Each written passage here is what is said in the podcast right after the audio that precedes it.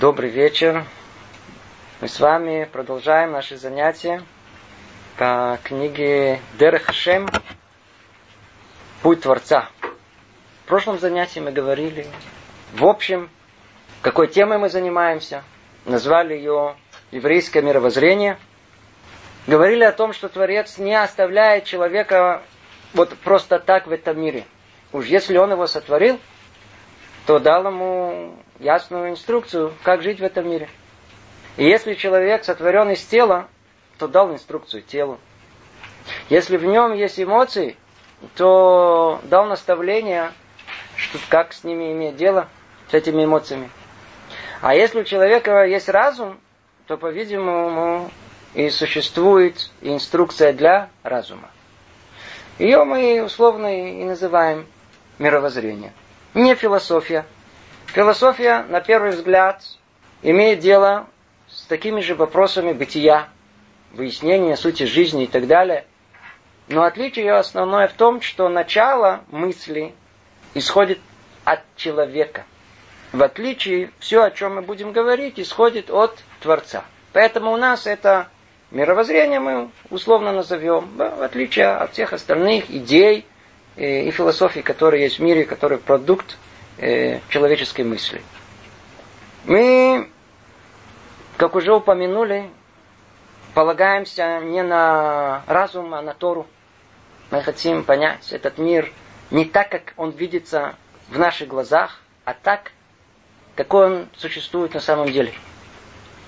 И, по-видимому, действительно, разум, он не всегда самый лучший э, наш проводник. Хотя нам кажется все наоборот. Наоборот, человек должен полагаться на свой разум. То, что вижу, ощущаю, понимаю, это оно и есть. Но это, видите, это, что называется, взгляд очень недалекий. Действительно так когда-то думали. Древние философы, они отрицали все, что не воспринимается непосредственно чувствами, взглядом. Все, как будто это не существует. В отличие от этого, современное познание уже продвинулось вперед, и мы понимаем о том, что мир устроен совсем-совсем не так, как э, здравый смысл и разум нам подсказывает на первый взгляд. И что еще интереснее? Чем дальше мы пытаемся познать этот мир, чем дальше, скажем, наука хочет э, вникнуть в суть э, природы, которую она изучает, происходит странное явление – чем дальше мы вовнутрь, то есть отделя, отдаляемся, то есть приближаемся к какой-то сути материальной жизни, тем здравый смысл все меньше и меньше нам помогает. Мы явление, которое описывает э, квантовая механика, кто знает, или теория, общая теория относительности, они настолько далеки от э, восприятия человека, что мы вообще с трудом понимаем, о чем они говорят. То есть, что мы видим? Чем дальше от привычного, к чему мы привыкли, тем надо как-то разум свой подготовить к тому, о чем мы собираемся говорить. А так как мы с вами собираемся говорить, в принципе, о самом основном, самом важном, что есть в этом мире, о э, причине всех причин, будем говорить с вами о реальности Творца, о духовности и так далее, то первым делом, что нужно сделать, подготовить нашу логику, наш разум для того, чтобы это все воспринять. Поэтому мы начинаем с предисловия автора. И автор, он э, явно ощущал о том, что если на эту тему не поговорить, то все последующее, о чем он собирается говорить, смысла особенно не имеет. Давайте, чтобы не быть голословными, начнем прямо с первого предложения, вяжемся в бой, а там посмотрим. Говорит нам Рамхаль так. Я буду читать сразу же в переводе на русский язык, хотя снова предупреждаю. Перевод это вещь очень-очень непростая. Не так просто точно перевести, что сказано. Помните, мы говорили на прошлом занятии, что Рамхаль изначально написал э, книгу на Лашона Койдыш. Говорить о вещах духовных можно только на языке духовности. Язык Торы – это язык духовности ее невозможно перевести. Может быть, на 70 языков, если перевести, найдем адекватный перевод. А так это очень тяжело перевести. Поэтому перевод, он очень относительный. Но, тем не менее, мы будем стараться, насколько возможно, придерживаться его, для того, чтобы у нас было какое-то взаимное понимание. Итак, пишет Рамхаль открывает предисловие автора, пишет так.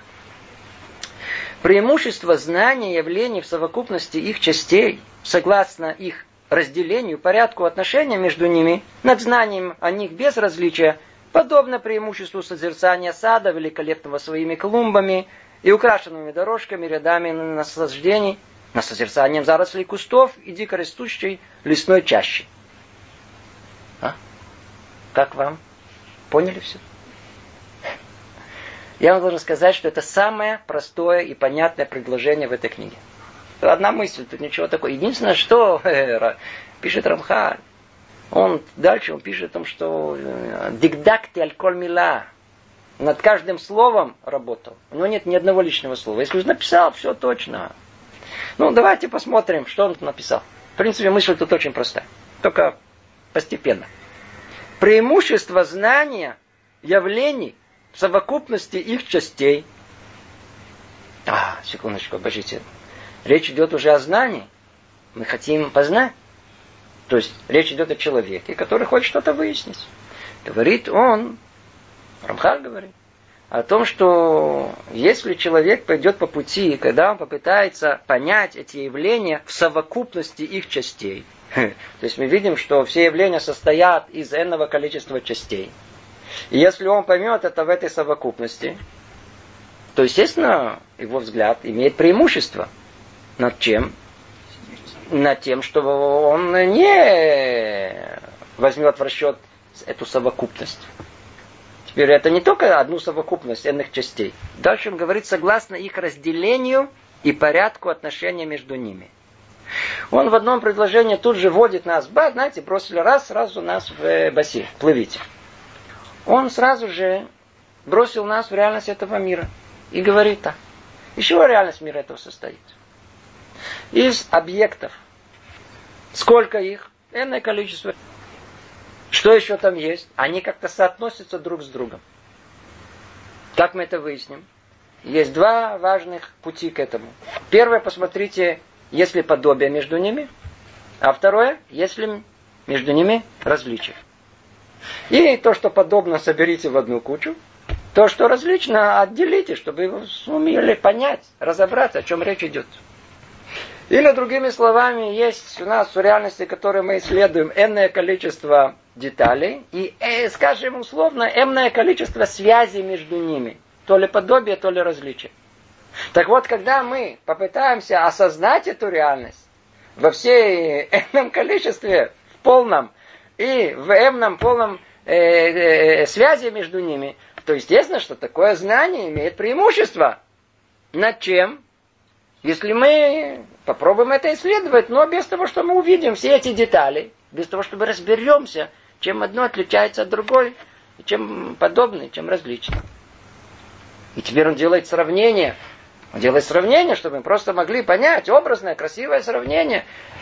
Это точно так же, как человек, который смотрит на сад. Знаете, есть такие сады, в Петергоф есть такие сады красивые, Э, рассаженные, там каждая клумба на своем месте, все в геометрической форме, где-то э, Елисейские поля, что-то все точно ясно, где радует глаз, геометрически расположенность четкая всех этих клумб и всяких цветов и дорожек, все, все, все, все, все, все на своем месте. То есть, сколько это радует глаз, в отличие от э, того, как мы смотрим, как все заросло бурьяном и какая-то тайга, все одно на другое, полная неразбериха. Это то, что он говорит. Это подобно преимуществу созерцания сада, великолепного своими клумбами и украшенного дорожками и рядами насаждений. Все там, все, все, все расставлено, все ясно, все видно, сразу понятно, все рассматривается над созерцанием зарослей кустов и дикорастущей лесной чащи увидим, все перемешано. Все в кучу. Что смотрим? Да. Неинтересно, не доставляет удовольствия. А, видим какой-то красивый сад, который четко э, расположен, и видно, что его запланировали, все на своем месте. Естественно, что это вызывает у нас э, наслаждение. Наслаждение. Теперь, надеюсь, чуть-чуть более ясно и это смысл этого предложения. Как мы его бы сказали бы в Советском Союзе? знание свет, а не знание тьма. Или давайте теперь скажем тут как тут. Знание это ясное понимание, как свет как будто светится того, что перед нами находится. Незнание, темнота, бурьяны, тайга, все заросло, все в перемешку. Понимаете? Как важно четко ясно понять. Единственное, что оно сразу намекает, из чего состоит понимание. Понимание состоит из э, разбивания всех вещей на их составляющие и осознания всех связей между ними, что похоже, а что отличается друг от друга. Что за этим кроется? Скажем еще вещь очень-очень-очень важную. Очень важную. Мы с вами сейчас собираемся в этой книге понять самое непознаваемое. Собираемся понять, любой шалуну. Да? Понял, хотим понять Творца этого мира. Хотим понять тот мир, который Он сотворил. Тот, который скрыт от наших глаз. Надо себя подготовить, как мы сказали, надо логику восприятия этого мира надо подготовить. Как? Что когда мы начнем это изучение, чтобы у нас все было ясно и понятно, чтобы, не дай Бог, не перепутали. Потому что когда мы будем заниматься, ну, чем угодно в этом мире и перепутаем что-то, ну, ничего страшного. Но когда мы перепутаем, что-либо не, не, не поймем, что находится наверху, о, о, это, это корень, мы занимаемся корнем. Что-то не в то в корне, все остальные ветви ложные автоматические. Поэтому нам нельзя тут ошибаться. Когда у нас ясность есть, когда мы понимаем все как положено, когда картина, она, как тут сказано, она в совокупности их частей, согласно их разделению, порядку и отношениям между ними, мы понимаем, о чем речь идет. Мы видим все в полноте, мы видим все, ну, каждая вещь на своем месте. Что мы видим другими словами? Мы видим порядок. И когда есть порядок, то мы понимаем о том, что у всего упорядоченного есть тот, кто этот порядок установил. То есть у всего упорядоченного есть э, его Творец. Когда мы видим мир упорядоченный, ясный, совершенно ясно, очевидно, что его сотворили. И не появляется никаких вопросов. Есть Творец, нет Творца. Но когда наш взгляд, он перепутанный, все в голове перепутано. И есть отрывок звания отсюда. И приблизительно знаем оттуда. И там процитируем и то, но в голове ничего не упорядочено. И ничего расставлено по полочкам. То у нас весь мир кажется каким? Случайным. Случайным. Рамхаль настолько, э, насколько ему важно, чтобы все было ясно и понятно, что он с самого начала нам разделяет две возможности. Одно из двух, как вы хотите. То ли свет, то ли тьма. То ли ясное понимание, то ли полная неразбериха. Но если свет, при свете творится, это виден Творец. Почему? Есть порядок, видно, кто это все запланировал. Если тьма, в тьме все случайно. Все случайно. Поэтому человек все время смотрит, мы все время говорим, а это случайно, это случайно, мир случайно. Мы долго бились об стенку, пока мы не появились. Это тоже как случайно. Молекулы, молекулы. Бились, бились, видите, я говорю сейчас. Как случайно? Может человек даже до этого дойти. А вещь случайности, она, что вам сказать, действительно, пока человек ничего не понимает, все выглядит случайно. Вы знаете, есть такое пи. Пи. Это 3.14. Так вот, все остальные цифры, и это случайные числа. Но вы знаете, что интересная вещь? Сейчас практически любой компьютер, он посчитает это вам эти случайные с необыкновенной точностью. Получается, что все случайно только до тех пор, пока не находим ключ к пониманию этой случайности. Тогда что выясняется? Закономерно. До тех пор, пока мы не увидим реальность такая, какая она есть, в совокупности, согласно их разделению и порядку, все будет у нас случайно. Как только поймем, поймем, увидим, как положено, все будет, о, закономерно. Живем, получили ключ. Поэтому он говорит, нужно, товарищи, разобраться. Нам нужно понять эту реальность. Правильно, хорошо, ясно. Ну, надеюсь, мы в двух словах, э, по крайней мере, э, э, прояснили эту мысль о том, что мы собираемся сейчас говорить о Творце. И Рамхаль, уже в самом начале, он знает, что там будет в конце, он уже нас подготавливает к тому, что мы все будет исходить из одной точки, Все будет сходить из-за одной, из одного корня. Все будет сходить от самого Творца. И отсюда и дальше, посредством, то, что у нас принято в языке, это дедукции, да, мы пойдем от э, общего к частному и начнем строить картину всего мира. И чтобы подготовиться к этому, надо понять, как это, что такое логика, что такое, как, как, как, как, мы анализируем все, как получится у нас четкая и ясная картина, картина этого мира. Этого мира. И, может быть, в двух словах только скажу, что очень интересно, а попытка э, понять этот мир посредством дедукции, а мы ее находим еще в самые древние времена – а, в принципе, весь подход э, греческих философов он построен на том, что есть некая аксиоматика, и посредством э, логики выводятся определенные выводы из этого. И вот был такой философ, Платон, который все перевернул. У них все было хорошо, пока он на это не посмотрел и сказал, дорогие мудрецы, то, что вы изучаете, особого э, смысла не имеет, Потому что знание, а мы сейчас говорим о попытке понять. Мы сейчас говорим, говорит, я хочу знать. Он говорит, истинное знание, которое вы хотите э, приобрести, это только то, которое не зависит от другого знания. А если оно зависит от какого-то другого знания, то оно какое знание? Относительное. А вы претензию имеете на какое? На абсолютное. Поэтому он говорит, любая попытка, включая математику, построена то ли на аксиоматике, посредством дедукции выведена, а оно заранее, говорит, э, Платон обращено на, на, на, на, на, на, на, на просто неверный результат. Ну, точнее как, на относительный. Что вложим, то и получим. Ну, он привел к тому, что образовалась целая отрасль под названием философии и науки, но, естественно, об этом мы не будем говорить. Но нам это интересно только упомянуть с одной точки зрения – о том, что у них действительно дедукция не поможет. Почему? Потому что они начинают пользоваться ею посередине. У них неоткуда начать, у них нету, нету абсолютно чего начать, чтобы оттуда вытащить все остальное.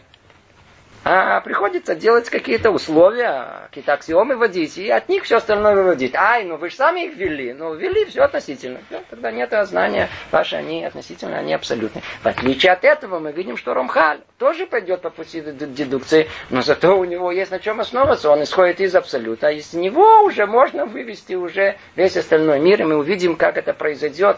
Я вам сразу заранее предупреждаю, кто будет внимателен, будет следить за этим, придет в полное воодушевление, восхищение.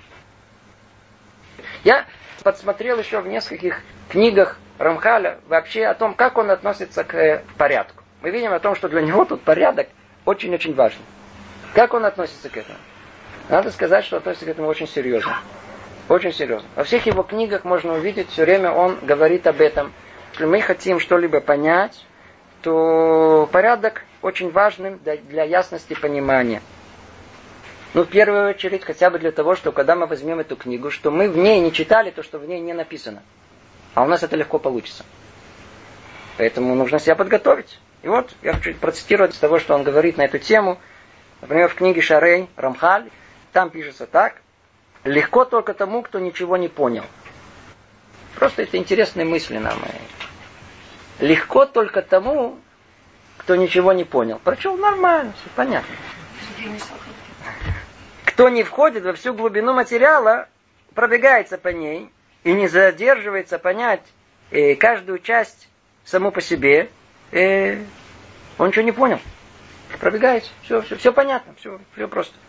Поэтому он говорит, если мы хотим что-либо понять, надо разбить все на части. Понять каждую из них, а потом собрать все вместе. Так он говорит в одном месте. Дальше он говорит, кто учит без порядка, не может постичь мудрость, так как знания его перемешаны в разуме. А познание, оно всегда это в первую очередь порядок. Когда обратите внимание, когда он приводит пример того самого сада, ведь в этом саду все на своем месте. Там можно разглядеть каждую клумбу в отдельности. Там можно увидеть каждую дорожку и как она соотносится с другой, под каким углом, и сколько там э, насаждений есть. Все, все, все, все можно рассмотреть. Смотрите, он даже определяет, что такое порядок. В книге Дерех Пфунот. Что должно быть раньше, а что позже. От более известному к менее неизвестному. Вначале простое, затем сложное. Вначале правила, потом его детали. Я не надеюсь, что вы все это ухватили, но мы это хотя бы, по крайней мере, понюхали, чем это пахнет. Теперь он, интересно, говорит о порядке учебы. Надо знать вначале тему в общем, а потом учать ее составляющие. За этим учить ее причины, а затем э, случаи, исходящие из этого. И все согласно порядку общего к частному. По поводу преподавания он говорит, остерегайся разъяснять позднее в развитии мысли прежде предыдущего. То есть не перескакивать в логической цепочке э, умозаключений. Не упоминая точно не было объяснено. И так далее, и так далее. Не буду... Он дает нам четкие, ясные инструкции.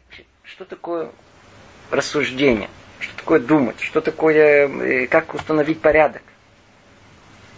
И дальше он говорит еще в одном месте, да, тунот. Понять согласно порядку это путь мудрости. Так приходит познание одно за другим, пока не соберется в одно единое целое. Это есть мудрость. Понять одно за другим, пока не все собирается, подчеркиваю, в одно единое целое, только тогда приходит истинное знание. Принцип соблюдения порядка приводит к четкому пониманию правил деталей, то есть общего и частного и так далее. Тут много-много что есть можно, но мы уже понимаем, как важно, как важно уделить внимание непосредственно порядку в голове. Чтобы наша голова, она была упорядочена. В отличие от, э, как правило, голова у нас какая? Сумятица называется. Все в одну кучу. То есть, если мысли уж придут, то каким-то образом, странным делом, сразу все вместе. Без порядка. А говорит Рамхаль, надо как-то развить мускулы разума, для того, чтобы мысли пришли, чтобы их как-то в каком-то порядке, чтобы можно было увидеть, что один от другого отличается, чтобы мы могли вообще осознать и осознать эти мысли. То мы с вами уже тут хорошо остановились на этом одном предложении. Давайте перейдем к следующему. Снова только его прочтем.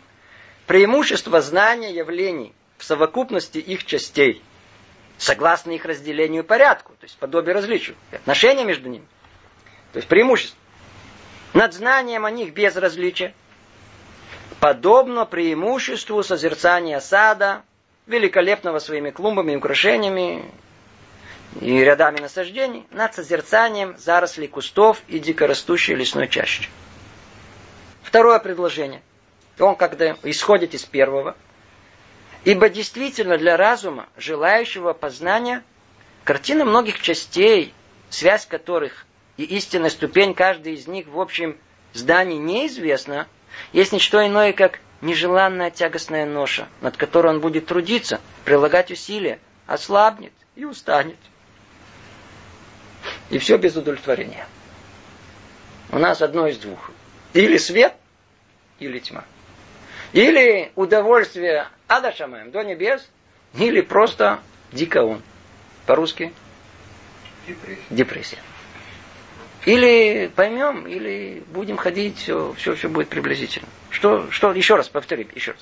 Ибо действительно, для разума есть разум, человек есть разум.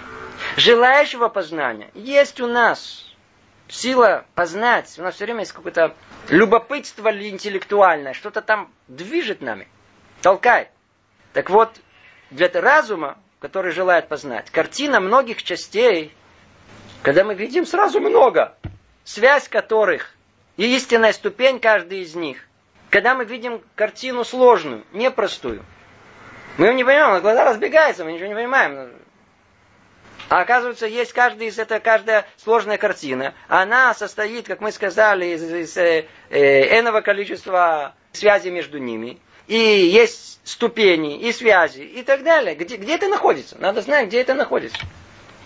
То есть, если для разума, желающего познания картины многих частей, связь которых и истинная ступень каждой из них в общем здании неизвестна, неизвестна. То есть, пытались понять, и представили себе то, что не на самом деле там находится. Уподобили, но не подобное.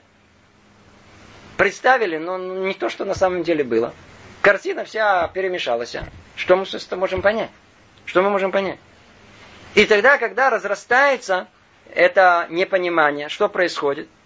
Это тягостная ноша, над которой он будет трудиться, прилагать усилия, ослабнет и устанет. И все без удовлетворения. Неизбежно, что произойдет, человек будет учить. И учить, и учить. Упорно. Пойму, разберусь. Пока мы видим, что он сидит в Вишиве, очень резво пришел, очень хорошо начал, с большим э, воодушевлением держался за Талмуд. Гмара называется. Начал уч- учить. И у него, ну смотрите, давайте вот на этом примере поймем. Вы когда-то видели, как Талмуд выглядит? Я видел, как один человек, значит, он ему показали Талмуд. Он говорит, дайте, ну покажите, интересно, что вы все время учите? Он взял, открыл, говорит, а, понял. Сразу закрыл, и все, какие-то иероглифы, мелко-мелко, без знаков препинаний. Очень это, плотно, плотно, так и что тут написано, что то какой-то зашифрованный текст. Без знаков препинания, понимаете, вообще на арамейском языке вообще ничего не понятно. Теперь стоит, смотрит, вот прям как тут написано, прям как тут написано, тут, тут э, он разумеет, желающий познать. Но там есть много частей, связь которых, есть ступень каждой из них, неизвестна. И вообще непонятно, там написано в общем здании. То есть, надо, помните, мы говорили, надо оставать, чтобы было понятно общее здание, а потом смотреть, где это все находится. Ничего не понятно в общем. Человек не понимает, о чем речь идет. Он видит сразу детали. Детали, детали, детали. Собирает, собирает, собирает в голове. Что получается? Полная каша. Полная каша. Он даже не знает, что, как их собрать вместе, так хоть как-то их упорядочить. И тогда начинает учить день, два, неделю, месяц, полтора месяца, два, три. Смотришь на после, где-то уже после Хануки, у него уже, уже вида на нем нету. Ослабляет, потом уже устает, уже, знаете, все-таки как-то уставший, уже день пришел, уже день не пришел. Потом что-то слушает, потом не слушает, потом засыпает. И все без удовлетворения. Почему? Потому что истинных знаний не принял. Не было света. Не понял. Не разобрался. Не разобрался. Дальше продолжает Рамхали говорит так. Ибо каждая из частей чья картина дойдет до него, обязательно возбудит в нем стремление дойти в познании этой части до конца. Но это не удастся ему, поскольку от него скрыто знание явления в его полноте. Как пословица наша говорит, есть люди, которым полработы не показывают. Смотрите, когда мы видим часть картины и пытаемся понять и сделать выводы, получится. Будет радость разуму от этого? Вовсе нет. Мы же открыли книгу, сразу хотим уже выводы, сразу поняли, хотели уже закричать, все, понял, все, все нормально. Что нормально? Куда вы спешите? Мы еще... Вы ничего не поняли? А почему? А почему? Я все понял. Что, что вы поняли? Увидели только одну частную деталь, из нее никаких выводов невозможно сделать. А когда можно сделать выводы? Когда мы увидим все в полноте. В том же самом Талмуде. Ничего не будет понятно, пока мы не рассмотрим о том, что весь Талмуд, вся Гмара устроена из логических блоков. Начните этот блок, дойдите до конца и вернетесь на начало, тогда вы, может быть, что-то поймете. Почему? Потому что это, что называется, законченная мысль. Ну, не останавливайтесь посередине предложения. Дойдите до точки. И тогда поймете, какая мысль тут она была сосредоточена. Это то, что тут написано. Нужно это видеть в полноте. Надо дойти до того, когда появляется понятие полноты. Это то, что он говорит. Снова прочтем. Ибо каждая из частей, чья картина дойдет до него, обязательно возбудит в нем стремление дойти в познание этой части до конца. Но это не удастся ему, поскольку от него скрыто знание явления в его полноте. Ведь значительная часть явления в его отношении с другими – соотносимыми явлениями и в его точном уровне, в общем явлении, а это скрыто от него. Ну, тут мы сейчас, сейчас въедем целую, целую э, область, которая дальше будет яснее сказано. Скажу, скажу об этом только очень э, просто и коротко. И когда мы видим маленькую часть и не видим все, нам очень тяжело понять вообще, э, что происходит. Надеюсь, что это, все это ясно и очевидно. То есть нам очень тяжело понять, что происходит. Почему? Ведь значительная часть явления, она скрыта от нас. Где?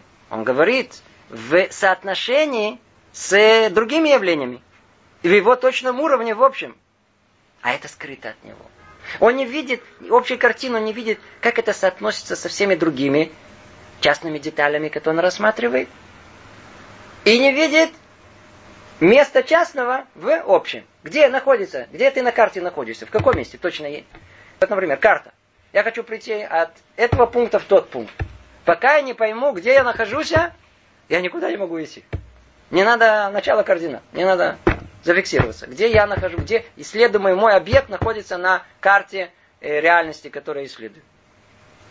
И получается, говорит Рамхаль, что он не может удовлетворить свое стремление к знанию, которое утруждает его.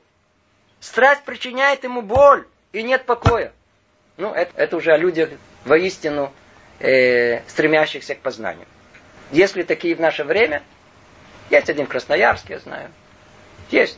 Есть люди, есть такие, есть такие. Которые действительно стремятся к познанию, а когда видят, что нет этого знания, то это причиняет им боль. Причиняет им боль. А, а с другой стороны, а если человек познает все в полноте, поскольку объект воочию открывается ему таким, какой он есть, чему он видит его весь, он пойдет и уразумеет любую часть, какой бы ни обратился. То есть после того, как он все понял и во всем разобрался, скажите, это одно удовольствие. Кажется, человек уже разобрался в, в Талмуде, все понял. Скажите, это не удовольствие открыть Талмуд, когда ты там все знаешь? А? Это просто а, амыхай. И как это, какое-то, просто какое-то мучение, когда вы там что не понимаете. Снова идти на этот урок, снова что не понимать. И что сказано, и будет наслаждаться и развлекаться красотой плода своего труда. И тогда он пришел на урок, он слышит, понятно, каждое слово, какое удовольствие человек получает. Кричит Эврика практически каждую пять секунд. Понял? Еще раз понял. А, еще раз понял, еще раз. Вообще человек, когда вообще начинает что-то понимать, у него должна большая радость прийти в душу. Иногда на уроке сижу, по урок по Талмуду, я вижу по глазам, человек понял или не понял. Откуда я знаю? Все очень просто. Я вижу, что улыбается, и глаза светятся. Точно понял. Не, не может такого быть, что у. Иногда бывает, что ему кажется, что он понял, но это тоже хорошо. Почему? Потому что понять правильно нужно иногда понять неправильно. Но это уже, это уже путь к, к истине. Но уже глаза светятся. Может только в двух словах просто. Почему познание, оно доставляет нам удовольствие, истинное знание. А незнание, оно наоборот приводит человека к, э, к боли, к усталости, отсутствию удовлетворения. Почему? Человек получает удовольствие посредством того, что питает его. Нас Торец э, таким образом установил, что тело получает удовольствие от еды. Это то приносит удовольствие. Это, например, человек только подумал, скоро обед, уже как настроение поднялось. А уже пока в процессе еды, особенно если это вкусно, то вообще нормально, хорошо. А для разума что? О, сейчас мы что поймем. Как разум устроен? Разум устроен, у нас есть понятие, наверняка вы уже слышали, много раз говорили, понятие хохма, бина и да. То, о чем мы тут говорим, человеческий интеллект, возможность понять что-либо, находится в том, что называется бина. Бина. Словно мы называем это интеллект. Слово бина нельзя перевести на русский язык, поэтому будем пользоваться этим э, термином. Бина, она и от слова, корень этого слова бина, от слова бейн, между. Там же интересный корень боне, биня, э, здание. То есть для того, чтобы построить некое логическое здание, то надо пройти некие этапы.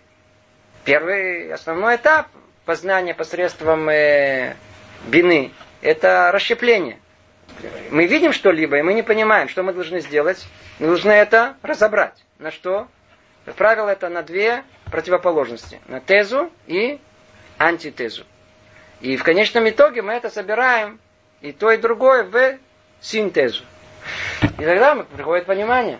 Это задача бины. Это бина. Теперь, если бина не проходит э, эти этапы, то она не получает э, ту самую пищу, для которой она появилась в этот мир. Поэтому она не наслаждается. А если она да получает, есть ясность, разложили, собрали, все поняли, что это к чему это автоматически приводит? К тому, что бина получает удовольствие. От чего? От ясной картины. То есть наш мозг устроен таким образом, чтобы наслаждаться ясностью понимания. И когда оно есть, а, удовольствие, и глаза горят, и все светится. Дальше продолжим. Следующую мысль говорит нам Рамхаль. Основное, что человек должен различить в явлении, это его истинная ступень, как мы уже упомянули. То есть первым делом надо, что называется, ориентировка на местности. Где я нахожусь, где начало координат. От, откуда все начинается. Надо понять точку отсчета логического. Откуда цепочка начнется. По поводу любого явления, где оно находится на, на, на, карте мира.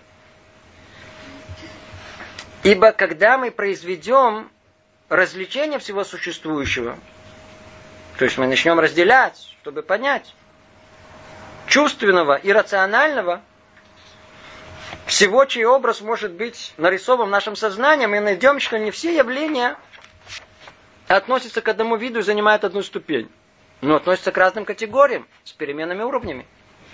И в каждом виде свои уставы и законы. О, он говорит так. Когда мы начнем различать разные детали в окружающем нам мире, а мы их воспринимаем чем? У нас есть пять приборов чувственных. Это пять органов чувств, посредством которых воспринимаем мир. Плюс, как он пишет, рационально это разум. Основной орган, посредством которого мы вообще все перерабатываем. То есть есть э, рациональное, абстрактное, которое воспринимается разумом. А есть то, что воспринимается непосредственно, то, что я вижу, слышу, ощущаю и так далее. Всего, чей образ может быть нарисован в нашем сознании. В конечном итоге все и то, и другое как-то рисуется в нашем сознании. Мы найдем, что не все явления относятся к одному виду. Они занимают разные ступени, с разные виды, относятся к разным категориям. Все эти категории меняются. И в каждом виде свои уставы и законы. Мир устроен сложно. Есть физика, химия, математика, биология. В каждой из них свои законы, свои уровни, все совершенно по-другому. Вся природа устроена слой, слой, слой, слой. И каждый слой как бы существует отдельности. Слой физики, слой химии, слой биологии, слой социологии, слой психологии. Как будто, как будто это разное, а это же все одно единое целое. Но надо это рассмотреть, где это находится, в общем. Это то, что он говорит. И это одно из тех вещей, продолжает Рамхаль, которое вынуждает нас различать между явлениями в нашем сознании, чтобы постигнуть их истинную суть, каждого согласно его закону. То есть, все, что мы рассмотрели, надо точно поместить в то место, где оно находится. Да? Я знаю, реакцию химическую, химию и так далее. Все, все, все поместить в свое место. И вообще посмотреть там, где оно находится, чтобы понять, отнести, знать порядок различать, как он говорит, между явлениями в нашем сознании, чтобы постигнуть их, их истинную суть, согласно его закону, согласно его закону. То есть тогда мы поймем ту закономерность, которая есть в том, что мы пытаемся постичь, тогда придет ясность картины. Однако у каждого вида и уровня есть один исток. Есть как бы общие правила на все это и откуда все это исходит. Когда мы говорим о том, что надо смотреть на разные уровни, найти место, и мир такой сложный, и все перепутано, и все, надо найти какие-то правила, по которым мы все это дело расставим по полочкам. Все, что было ясно, что все было по принадлежности к общей идее. Как это произойдет? Так он говорит, э, если у каждого вида и уровня есть один исток. А видов много. Уровней тоже. Но там внутри есть один. И именно это следует различить в явлении. именно это то, что надо там искать. Узнать, к какому истоку оно относится.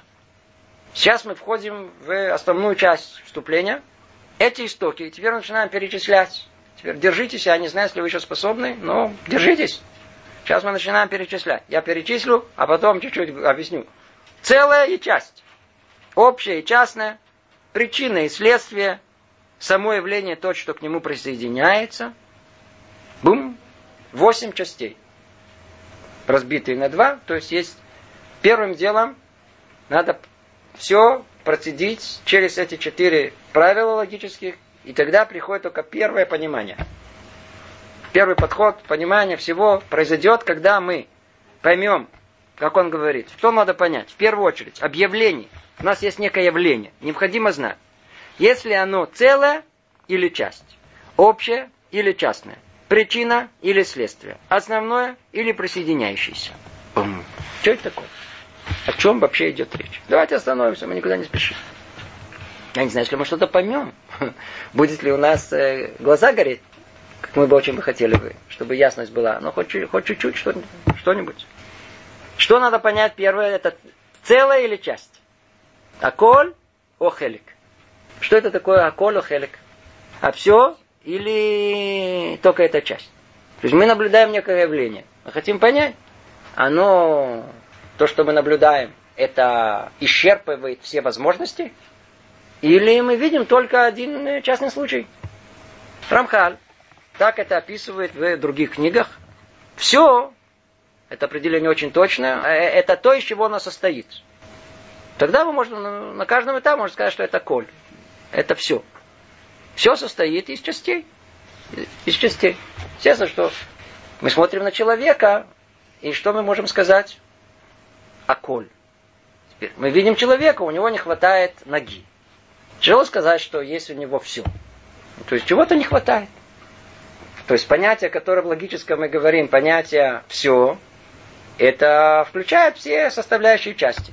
В отличие от этого есть понятие, называется часть. Например, это какой-то один орган. Верно? Один орган. Это первое. Второе, общее и частное. Общее и частное это клялю прат. Э, это одно из э, основных э, терминов, которым он оперирует тут, тут и в дальнейшем. Клялю прат. Общее и частное. То есть любое явление мы всматриваемся, мы должны понять, это явление общее или это явление частное. И, кстати говоря, чем отличается целая часть от общего и частного? Казалось бы, это одно и то же, на первый взгляд. Вовсе нет. Вовсе нет. Почему? А общее в мире не существует. Это общая идея. Абсолютная система отсчета. Не-не-не, общее, не-не-не, мы сейчас говорим о категории, которую мы определяем как общее общее. Что такое общее? Есть общее и есть частное. Так вот, общее подразумевается как общее правило. Например, я приведу пример, мы поймем. Скажите, в мире, в мире есть э, овощи? В мире есть овощи? Есть овощи в мире? Это абстрактное понятие. Это понятие абстрактное, нет овощей. Что есть? Есть огурцы, есть помидоры, есть все, э, все, что угодно есть. Это называется частное все совокупность их вместе называется общее. Это мы сказали первая целая часть, второе общее частное, третье это причина и следствие. Ну, я думаю, причина и следствие нам всем понятно. Если мы э, видим некое явление, то никакое явление, оно не существует без причинно. То есть всегда на все есть своя причина, и Равхаль э, перечисляет это в других местах. Да, ну, простые правила, которые каждый из нас даже интуитивно понимает. Э, есть причины и следствия. Поэтому, когда мы начинаем разбираться в э, той или иной ситуации, мы сразу хотим понять, это причина или это только всего лишь следствие, и тогда надо нам искать э, саму причину. И последнее, это четвертая часть, основное или присоединяющееся. Есть э, то, что как бы несет на себе, и то, что к нему как бы сопутствующее этому. Э, в качестве э, примера э, мы можем привести дым с огнем.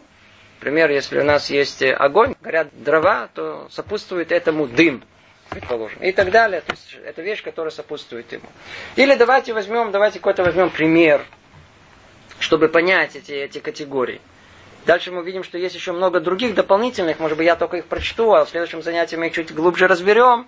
И дальше есть вот эта последняя часть, основная присоединяющаяся, она распадается, в свою очередь, еще на несколько составляющих, которые надо знать. Я только их перечислю. Предваряющее, продолжающееся или сопровождающее. Это сущностное или случайно. Это потенциальное или актуализированное. Что перевели так очень заумно. Имеется в виду бы коах, бефуаль, в явной форме или в потенциальной форме или явной форме. И все эти аспекты, без развлечения которых представления объявления не будут законченными. То есть надо разобраться, пойти по всем-всем-всем статьям. Интуитивно многие из нас, кстати говоря, так и делают. Мы на определенном уровне познания, когда человек уже вырастает, человек интеллигентный, у него как-то в долю секунды интуиция, она помогает ему проделать этот анализ. Единственное, что мы, как правило, делаем его бессознательно. А Рамхаль требует от нас сделать это гораздо более сознательно. И тогда картина мира, она будет более ясная и четкая. Так вот, давайте возьмем какой-то пример и прокрутим его. Не знаю, какой-то пример, первый, который в голову придет. Как некое явление мы наблюдаем. Да, предположим, мы сейчас видим, видите, тут есть, э, э, прошел солдат. Теперь мы вдруг смотрим, говорит, что за, что за солдат прошел. Тут происходит. Тут же вспомнили. А, Рамхаль что нам говорит? Секундочку. Это, это Аколь, Охелек, это целая или часть? Солдат это, это он, он, он, это все? И больше не будет тут солдат? Или он только один, и сейчас придут еще 200? Естественно, что надо понять, разобраться, о чем речь идет. Теперь общее и частное. Что такое тут общее или частное? Мы что захотим понять? Явление, которое мы видим, это частный случай? Ни с того ни с сего появился солдат? Или это э, правило? Тут солдаты ходят. Постоянно. Общее правило. Причина или следствие? Тут что э, начинаю понимать, разбираться. То, что он тут появился, это следствие чего-то? Кто-то его послал? Или это сама причина? Тогда мы будем искать следствие, а что он тут будет делать, он пришел с автоматом. Четвертое, мы посмотрим, это само явление, то есть это уже само явление, которое, то есть его появление, это уже само явление. Интересно, что этому будет сопутствовать. Сейчас начнет стрелять. Или еще что-то произойдет, не знаю, что что-то произойдет. Как только, как только мы видим некое явление, оно его тут же нужно его как-то э, проанализировать. Проанализировать. В первую очередь он говорит через эти четыре логических правила. Дорогие друзья, наше время просто подходит к концу. Я очень сожалею, что приходится остановиться на таком э, увлекательном месте. Я надеюсь, что хоть что-то было понято из того, что вы говорили. Мы ратовали за ясность. Я надеюсь, что в минимальной э, форме оно у нас э, появится. Рата Шем, будем надеяться на это. И мы с вами постараемся снова вернуться к этим правилам на следующем занятии и посмотрим, что там внутри на самом деле происходит, и как можно прийти к той самой ясности, без которого нету света и нет видения Творца в этом мире. Всего доброго. Привет из Иерусалима.